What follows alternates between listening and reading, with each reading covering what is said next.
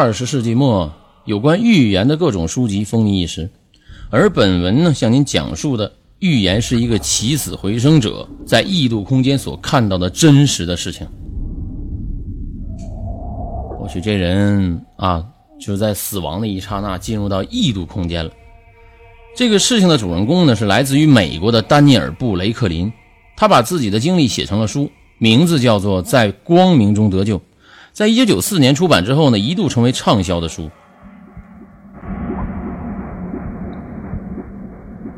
丹尼尔啊，在书中说到，他从小啊放荡不羁，他以打架和羞辱他人为乐。长大之后呢，在政府部门工作，并拥有几套住房和几个小的产业，收入颇丰，春风得意。在他二十五岁那年呢，也就是一九七五年九月十七日。一场暴风雨袭击了美国南卡罗来纳州的一个艾肯市。当时啊，他正在打电话呢，一道闪电通过电话线击中了他。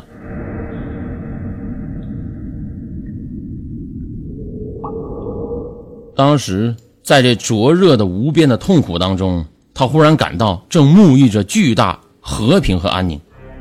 他的灵魂离体漂浮于空中。他漠然地注视着丢在床上的躯体，我去，那也就是说他灵魂出窍了。当时他手中啊还攥着被闪电融化的电话听筒，亲友和医生在忙碌抢救他，而这一刻，一切他似乎啊都和他不相干。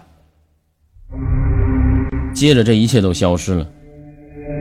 一个仙乐缭绕的隧道快速地向他飘过来。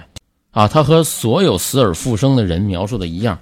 他也重新经历了他走过的人生历程，但不同之处在于他也是自己的行为的接受者。比如啊，他小的时候是学校一霸，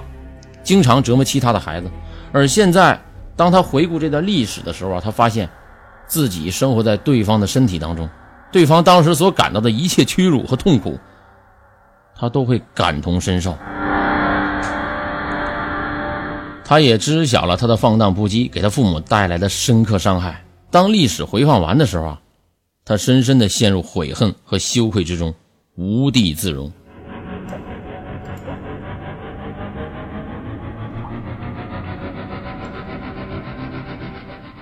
给他回放历史的是一个闪烁着银蓝色光芒的生命。丹尼尔看不清他的面容，但可以感受到他难以言传的宽容和慈善。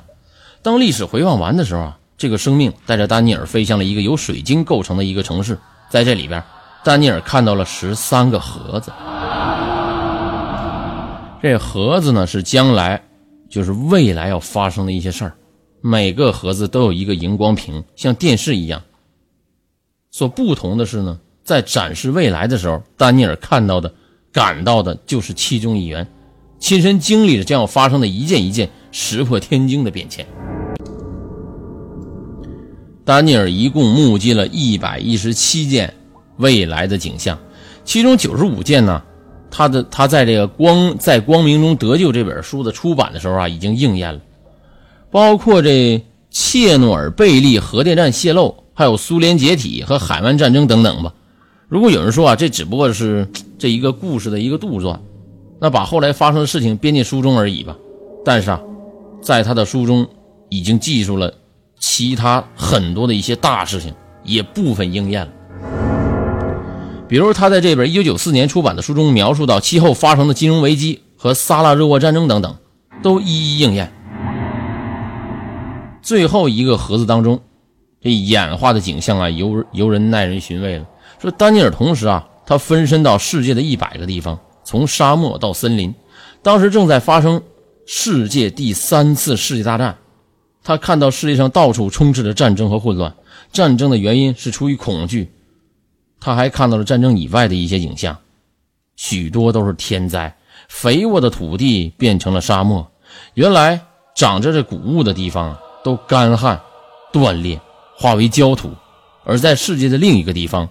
暴雨如注，河水变成了又厚又黑的泥浆。当时这哀鸿遍野。人们拿着这杯子和碗沿街乞讨，有的人已经连乞讨的力气都没有了，他们蜷缩在地上，只求快速的死亡。